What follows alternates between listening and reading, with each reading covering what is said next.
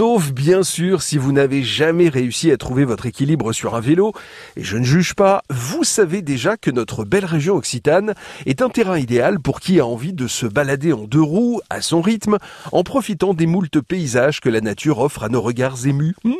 Or donc, c'est bien une balade à vélo que nous allons tenter aujourd'hui, une balade facile, est-il besoin de rappeler l'importance que je porte à votre souffle et à votre sourire, une balade de 24 km, mais surtout une balade que quasiment tout le monde connaît, mais que nombre de cyclistes n'ont pas encore eu le temps d'arpenter.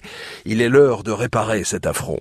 Nous partons en effet aujourd'hui en balade sur le parcours cyclable de la Garonne, et plus précisément l'axe Saint-Gaudens-Saint-Martory, un petit morceau du parcours sur lequel je reviendrai dans un instant. Et une fois n'est pas coutume, je n'ai pas grand chose à vous expliquer pour trouver votre chemin. Il s'agit en effet de longer la Garonne.